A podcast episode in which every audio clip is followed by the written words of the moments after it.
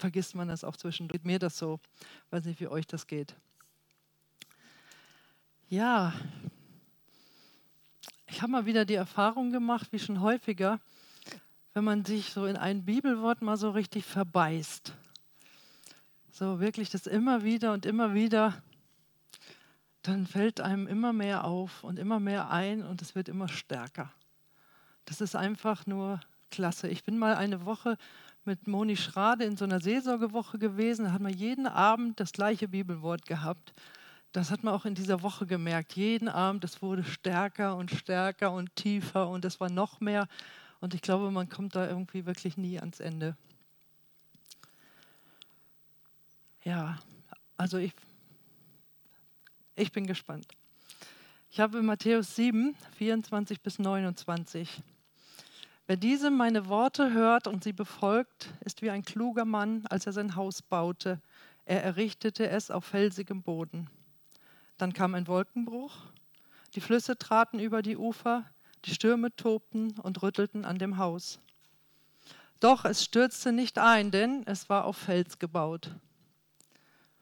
Wer diese meine Worte hört und sie nicht befolgt, ist wie ein dummer Mann, als er sein Haus baute. Er errichtete es auf sandigem Boden.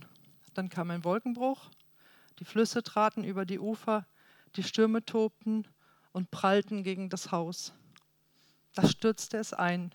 Es fiel völlig in sich zusammen. So beendete Jesus seine Verkündigung. Die Volksmenge war von seiner Lehre tief beeindruckt, denn an seiner Lehre erkannten sie, dass Gott ihm die Vollmacht gegeben hatte, anders, ganz anders als bei den Schriftgelehrten. Und ich muss ehrlich sagen, das habt ihr sicher alle schon mal gelesen, vielleicht auch schon häufiger, vielleicht auch schon Predigten drüber gehört.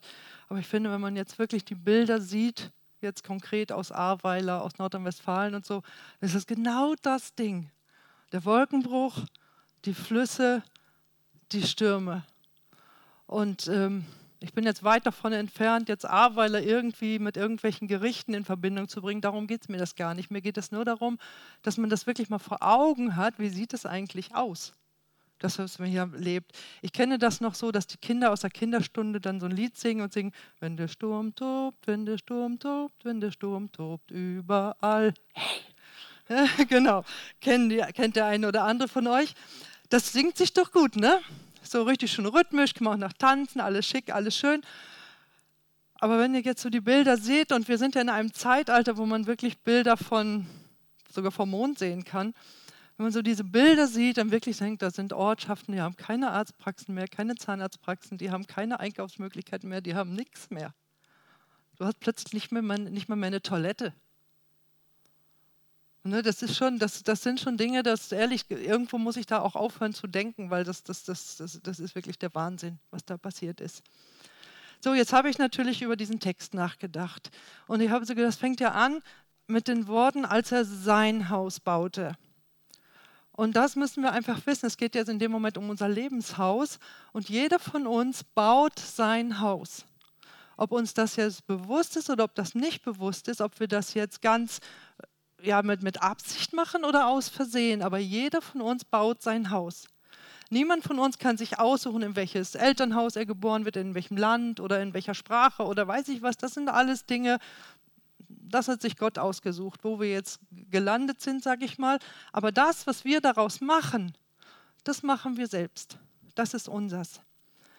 Ähm, das Lebenshaus werden wir so bauen, wie es unseren Überzeugungen entspricht.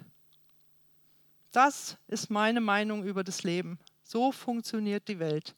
So baue ich es auf.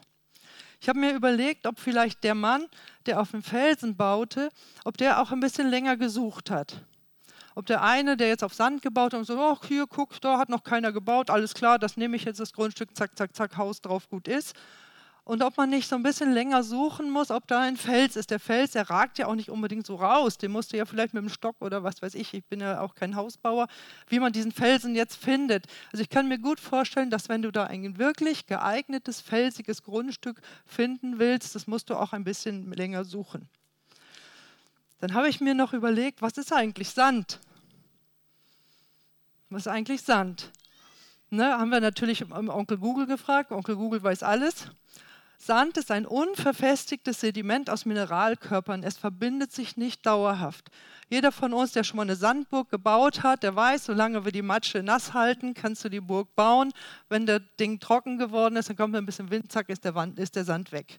Haben wir sicher alle schon probiert. Und äh, im Alten Testament kommt das Wort Sand immer in Verbindung mit dem Meer vor. Also Sand am Meer. Und da fällt euch bestimmt auch sofort ein, Abraham. Du wirst Nachkommen haben wie Sand am Meer. Und was sagt Abraham? Klar, fang gleich an zu zählen. 1, 2, 3, 587.367 und was weiß ich. Sand am Meer ist nicht zu zählen. Und wenn ich jetzt dieses Lebenshaus auf Sand gebaut habe, auf meiner Meinung, auf meiner Einstellung, auf meiner Vorstellung, dann muss man sagen, es gibt so viele Meinungen auf der Welt, die sind nicht zu zählen. Ne, der eine sagt Humanismus, der andere sagt so, der andere sagt so, der andere sagt noch wie anders.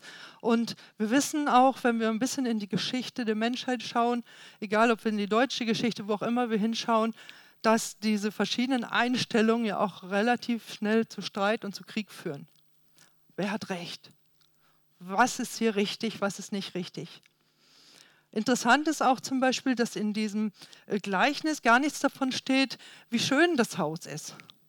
Ob es jetzt ob es jetzt ein großes Haus ist oder ob das jetzt ein reicher Mann ist oder ob es ein armer Mann ist oder welchen Baustoff er hat. Da steht auch nicht, der hat mit Steinen gebaut, sondern hat auf Steinen gebaut. Das hätte ich mir jetzt auch vorstellen können, ne? dass da steht, wenn du, was weiß ich, ein äh, Fertighaus baust, das läuft, geht schneller kaputt, als wenn du ein gemauertes Haus baust oder so. Nee, steht da nicht. Einfach nur ein Haus war es bei beiden gleichzeitig, also viele Dinge sind ja ähnlich oder gleich. Äh, beide Bauherren haben im Vorfeld die Worte Jesu gehört. Klammer auf, nicht vergessen, Gottes Wort weitersagen, Klammer zu. Weil wir wollen auch nicht, dass unsere Nachbarn so wegschwimmen wie die in Ahrweiler mit ihrem Lebenshaus. Ja, vorher sollen Menschen glauben können, wenn sie es nicht hören. Und von wem sollen sie es hören, wenn nicht von uns? Also es ist wirklich wichtig, Gottes Wort weiterzuhören, damit Menschen überhaupt die Chance haben, ihr Lebenshaus auf Stein, auf Felsen zu bauen.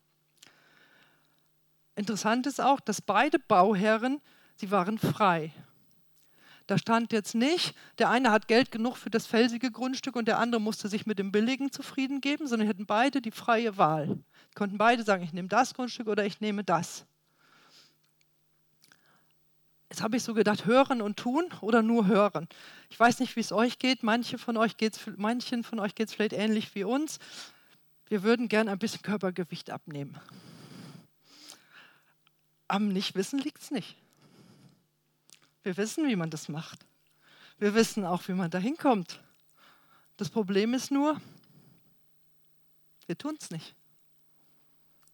Ne? Wenn du das Körpergewicht siehst, kannst du mich ruhig angucken, ist zu viel, weiß ich, aber gut, okay, brauchen wir jetzt nicht äh, in Tränen ausbrechen.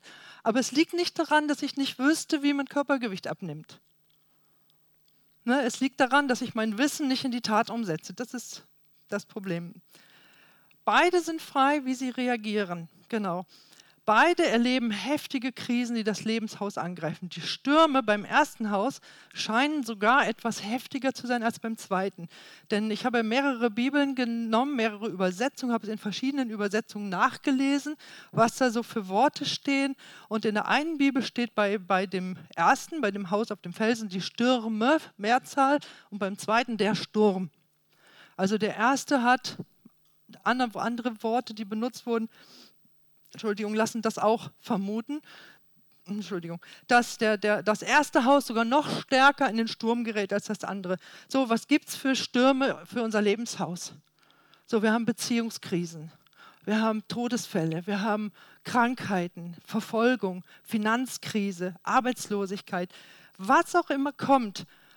Wir brauchen uns nicht erschrecken, wenn, unser Leben, wenn wir in unserem Leben Krisen begegnen. Es ist auf dieser Welt normal. Es ist letztendlich in dem Punkt egal, wie du dein Haus gebaut hast, die Krise kommt. Und du brauchst jetzt auch nicht denken, ach Herr, schick doch mal eine Krise, mir ist so langweilig. Brauchst du nicht beten, die Krise kommt. Irgendwann, früher oder später, wird sie da sein. Und in diesem Gleichnis kommen die Probleme sogar von allen Seiten. Der Wolkenbruch von oben, die Ströme von unten und der Wind noch von rechts und links. Also ich meine, mehr geht doch schon nicht mehr, oder? Sie potenzieren sich auch noch gegenseitig. Beide Häuser sind in höchster Gefahr. Es ist also nicht so, dass man sagen kann, naja gut, das Haus aus dem Felsen, das hat es ja ein bisschen einfacher jetzt in dem Moment. Der einzige Unterschied ist tatsächlich der, der, der, das, der Ausgang der Geschichte. Die Krise ist bei beiden Häusern die gleiche. Aber der Ausgang ist unterschiedlich. Spannend fand ich auch, ist auch in unterschiedlichen Übersetzungen hat es unterschiedlich gestanden, aber in einer Übersetzung stand das Haus auf dem Felsen. Also nicht das Haus auf einem Felsen, sondern auf dem Felsen. Also es gibt dann einen speziellen Felsen. Und der Fall des zweiten Hauses war schrecklich. Jetzt müssen wir ja ein bisschen gucken, wenn Jesus sagt, wenn ihr diese meine Worte hört, so geht es hier los. Was kommt denn vorher? Wer weiß es? du skillst jetzt nicht. Bevor das mit den Häusern kommt, ist die weltbekannte Predigt die Bergpredigt. Ich habe jetzt tatsächlich sie wirklich zusammengeschrumpft. Keine Angst, sie ist wirklich so lang. Da kann man ja aus jedem Satz, eine, ich weiß nicht wie lange reden, das tue ich nicht. Ich gebe Ihnen euch einen ganz kleinen Mini-Abriss. Als die Volksmenge sah, stieg er, also Jesus, äh, also als Jesus die Volksmenge sah, Entschuldigung, stieg er auf den Berg. Er setzte sich und seine Jünger kamen zu ihm. Jesus begann zu reden und lehrte sie. Er sprach über die Seligpreisung. Zum Beispiel glückselig sind die, die wissen, dass sie vor Gott arm sind, denn ihnen gehört das Himmelreich. Er konkretisiert manche Gebote. Zum Beispiel das Gebot, du sollst nicht morden. Da sagt er, wenn du zu deinem Bruder sagst, du Depp, dann reicht es schon, dass du verloren bist. Oder der konkretisiert auch das Gesetz des Ehebruchs. Der sagt nicht erst dann, wenn du mit dem anderen in der Kiste liegt, geht das los, sondern das geht los, wenn du jemand anders anschaust, ihn zu begehren oder sie zu begehren in dem Fall. Er sagt, es ist besser, du verlierst ein Körperteil, als äh, wenn es dich zur Sünde verleitet, als dass du in die Hölle geworfen wirst. Er sagt, hack deine Hand ab, reiß dein Auge raus. Puh, da wird schon heftig, ne? Schlag die andere Backe hin, wenn man dich auf die rechte schlägt. Lieb deine Feinde. Äh, stell deine eigene Frömmigkeit nicht zur Schau. Er äh, greift das Thema Gebet auf. Einmal, wenn du betest, dann macht das so und so, geh in ein stilles Kämmerlein. Wenn ihr betet, macht das so und so. Also da differenziert er auch noch das Einzelgebet, das Gruppengebet. Sollst nicht plappern wie die Heiden, das berühmte Vaterunser. Das sind alles Dinge, die in der Bergpredigt vorkommen. Er sagt uns, du brauchst dir keine Sorgen machen, guck dir die Vögel an, die sehen nicht, sie ernten nicht. Die Lilien sind schöner angezogen als Lalomo. Zuerst nach dem Reich Gottes tracht, nach seiner Gerechtigkeit. Richtet nicht, damit ihr nicht gerichtet werdet. Ihr merkt schon, es ist wirklich Galopp. Ne?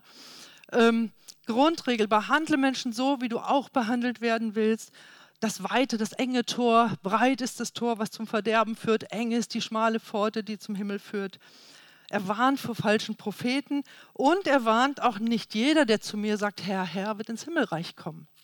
So, und wenn er das jetzt alles hat und noch viel mehr, wie gesagt, es ist ja wirklich nur ein Mini-Abriss, dann kommt noch die Sahnehaube obendrauf, das Haus auf dem Felsen.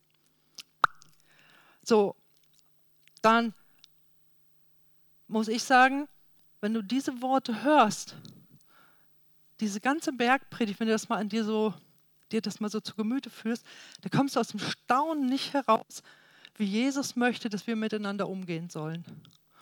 Wie stark das wirklich ist. Er denkt und bewertet völlig anders, als wie die Welt denkt. Ein völlig anderes Wertesystem. Da, wo die Welt sagt, erst ich und dann du, da sagt, da sagt Jesus, erst du und dann ich. Also, und Feindesliebe. Hey, wer hat das mal versucht? Wer hat das mal versucht? Ich meine, theoretisch, bei mir im stillen Kämmerlein kann ich alle lieben. Ja, ja, aber wenn dann einer ein bisschen so reagiert, wie mir das nicht genehm ist, kann das schon passieren, dass der meine Liebe nicht mehr so spürt. Wer die Inhalte der Worte Jesu, wenn du jetzt diese ganze Bergpredigt, darauf bezieht er sich ja jetzt mit diesem Gleichnis, wenn du das alles tun willst, sagst du, alles klar, Herr, ich habe es verstanden, das mache ich jetzt, da wirst du ganz, ganz schnell merken, ups, das kriege ich nicht hin. Das schaffe ich nicht. Da stoße ich sowas von an meine Grenzen. Na, irgendwie ist trocken die Luft hier heute, ne? Nummer drei. Die einzige Person, die alle Inhalte der Bergpredigt je umgesetzt hat, ist Jesus selbst. Er ist der kluge Mann, der sein Haus, nämlich die Gemeinde, auf einen Fels errichtet hat, nämlich auf sich selbst. Und vom Felsen spricht, wird ja schon im Alten Testament gesprochen. Mose hat ihn besungen, den Felsen. Denn den Namen des Herrn rufe ich aus, gebt Gott uns, gebt, e gebt Ehre unserem Gott. Der Fels, vollkommen ist sein Tun, denn alle seine Wege sind recht. Ein Gott der Treue und ohne Trug, gerecht und gerade ist er. Hannah, die Mutter von Samuel, hat über diesen Fels gesungen. Keiner ist so heilig wie der Herr, denn außer dir ist keiner und kein Fels ist wie unser Gott. David hat ihn besungen. Der Herr ist mein Fels und meine Burg und mein Retter. Und ich muss euch sagen, es sind so viele Worte im Alten Testament, wo über den Felsen gesungen wird, das würde ehrlich den Rahmen sprengen. Also wer eine Konkordanz zu Hause hat, guckt mal nach unter Fels und lasst euch das mal vor Zunge zergehen. Das ist wirklich, wirklich stark. Und obwohl Jesus zu Petrus gesagt hat, du bist Petrus und auf diesen Fels werde ich meine Gemeinde bauen, gibt Petrus das noch wieder zurück, indem er sagt in seinem Petrusbrief, kommt her zu ihm. Das finde ich schon stark. Er sagt, kommt her zu ihm. Das heißt ja für mich auch, dass Petrus in dem Moment ganz eng mit Jesus verbunden ist. Sonst würde er sagen, geh hin zu Jesus. Aber er sagt, nein, kommt her zu ihm. Also kommt zu mir, komm hierher, hier ist Jesus, hier bin ich und hier ist Jesus. Weil Jesus lebt in Gläubigen. Jesus lebt in uns und wir in ihm. Stimmt's? So, kommt her zu ihm. Er ist der lebendige Stein, der von den Menschen verworfen wurde. Aber bei Gott ist er auserwählt und kostbar. Lasst euch auch selbst als lebendige Steine zur Gemeinde aufbauen. Sie ist das Haus, in dem Gottes Geist gegenwärtig ist. So werdet ihr zu einer heiligen Priesterschaft und bringt Opfer dar, in denen sein Geist wirkt. Das sind Opfer, die Gott gefallen, weil sie durch Jesus Christus vermittelt sind. Deshalb heißt es in der Heiligen Schrift, sehr, seht doch, ich lege auf dem Zion einen auserwählten, kostbaren Grundstein. Wer an ihn glaubt, wird nicht zugrunde gehen. Wir haben gerade gesungen, wenn der Feind mir gegenübersteht, ich singe Halleluja, ich singe Halleluja. Tun wir das? Haben wir Grund, das zu tun? Ja, wir haben es gehört, aber tun wir es auch? Singen wir Halleluja, wenn der Feind mir gegenübersteht, wenn die Stürme toben. Es geht übrigens weiter in Petrus, für euch ist er kostbar, weil ihr an ihn glaubt. Aber für diejenigen, die nicht an ihn glauben, gilt, der Stein, den die Bauleute verworfen haben, ist zum Grundstein geworden. Er ist ein Stein, an dem man sich anstößt und ein Fels, über den man zu Fall kommt. Sie stoßen sich an ihm, weil sie dem Wort nicht gehorchen. Also wir haben auch die Wahl, ob Jesus unser Felsen ist, unser fester Felsen, oder ob er der Stein ist, an dem wir uns stoßen. Sagt, das passt mir nicht, das gefällt mir nicht, das ist nicht meine Art. Wenn man Worte von Jesus hört, gibt es mindestens zwei verschiedene Möglichkeiten der, Reaktion. Ich kann versuchen, mir ganz viel Mühe zu geben und mich ganz disziplinieren und wirklich versuchen, dass ich alles hinkriege, was Jesus mir gesagt hat. Oder ich kann aufgeben, ich habe eh keine Chance. Und sagen, pff, vergiss es, hab's versucht. Aber dann, wieder zurück in der Bergpredigt, gibt es eine ganz starke Stelle. Und da steht, meint nicht, dass ich gekommen sei, das Gesetz und die Propheten aufzulösen. Ich bin nicht gekommen aufzulösen, sondern zu erfüllen. Aber diese Predigt, nämlich die Bergpredigt, hat Jesus gehalten, bevor er am Kreuz gestorben ist.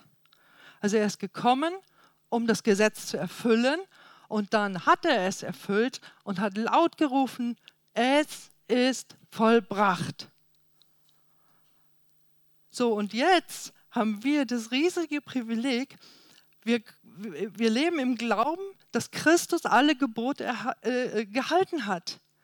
Und jetzt können wir im Glauben in, in ihm die Werke tun. Also es geht nicht mehr darum, ich muss mich ganz toll anstrengen, damit ich gut genug werde, damit ich bei Gott punkten kann, sondern Jesus hat alle Punkte geholt für mich und ich bin in ihm und kann in seiner Gerechtigkeit leben und gelte sogar vor Gott als Gottes Gerechtigkeit.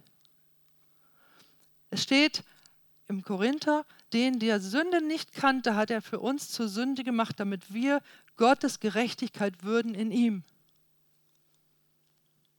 Jetzt kann ich natürlich anderer Meinung sein, aber dann bin ich schon wieder auf Sand. So, das ist die Frage. Glaube ich das? Glaube ich dem, was Jesus uns gesagt hat? Oder habe ich meine eigene Meinung darüber?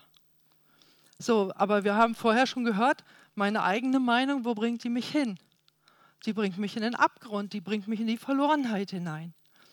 Jetzt geht es nicht mehr darum, zuerst das gehörte Wort zu tun, um mein Haus auf dem Felsen zu bauen, so wie es in dem Gleichnis heißt, sondern ich glaube das Wort, dass Christus bereits alles getan hat und baue so mein Haus auf dem Felsen. Baue mein Lebenshaus auf dem Felsen, der da heißt Jesus Christus.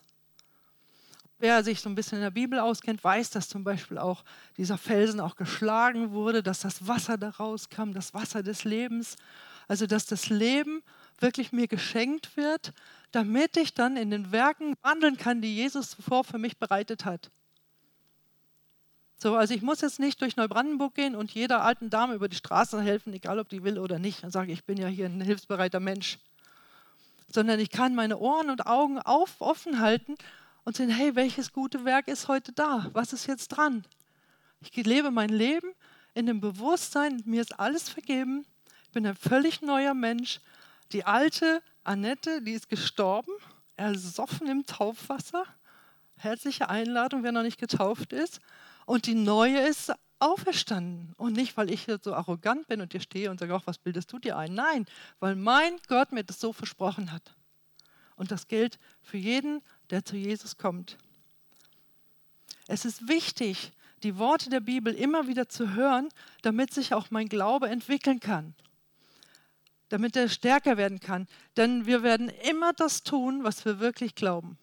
Das wirst du immer tun. Dann sagst du, eigentlich glaube ich ja, hm, hm, hm, aber ich mache. Hm, hm, hm.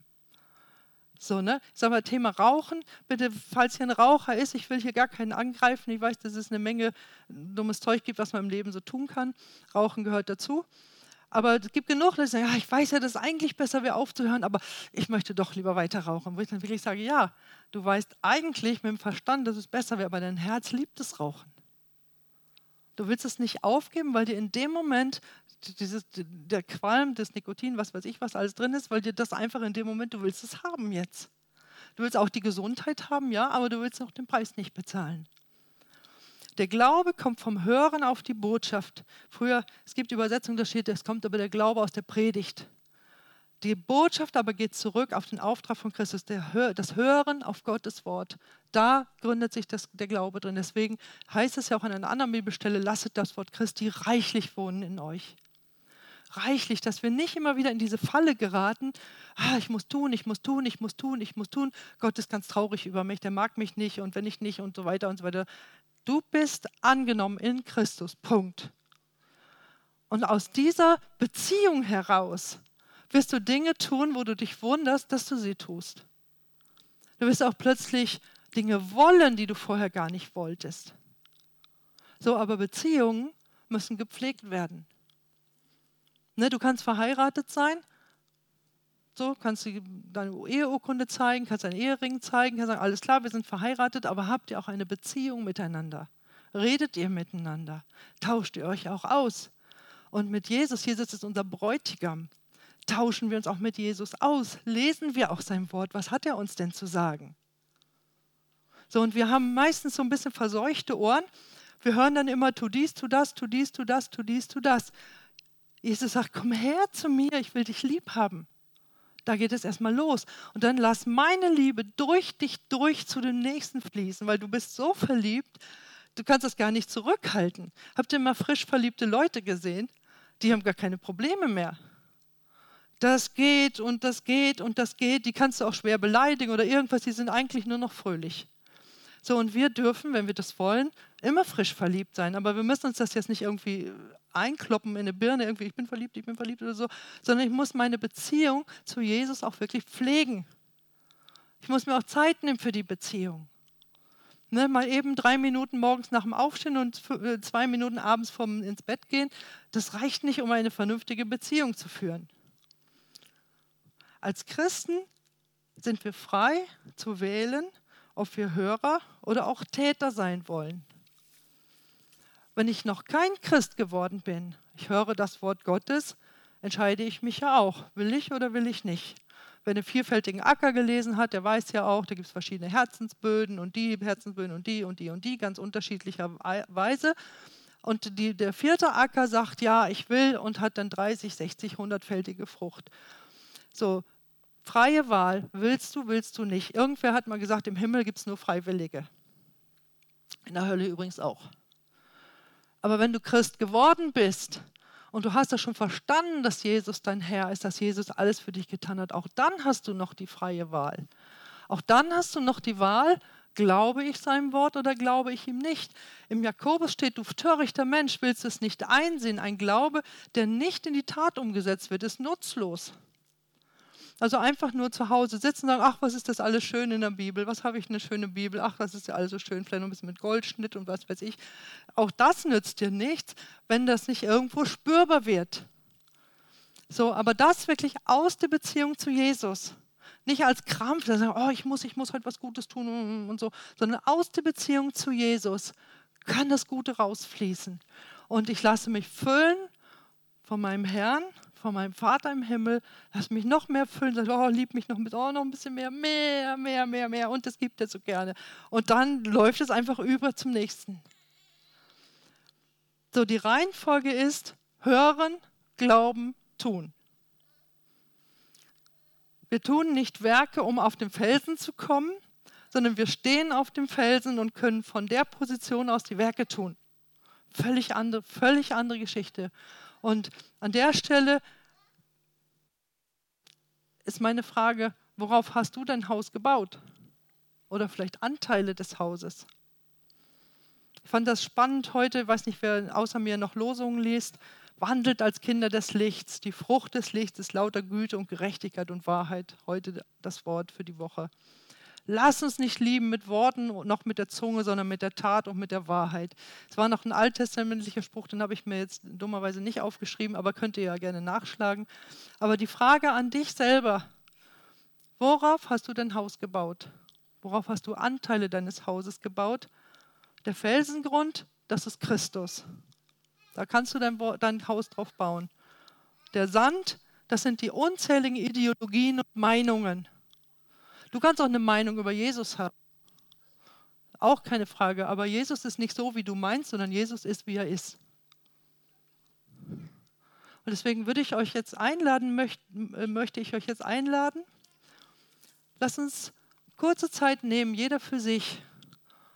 Und bitte den Heiligen Geist, dass er dir zeigt, wo du dein Haus oder Anteile deines Hauses noch nicht auf Felsen gebaut hast und es geht nicht darum, dass Jesus dir sagen will, du, du, du, du bist aber böse und, und so weiter, sondern der Heilige Geist, Gott, der Vater im Himmel, Jesus, sie lieben dich so sehr, dass sie einfach nicht möchten, dass du untergehst.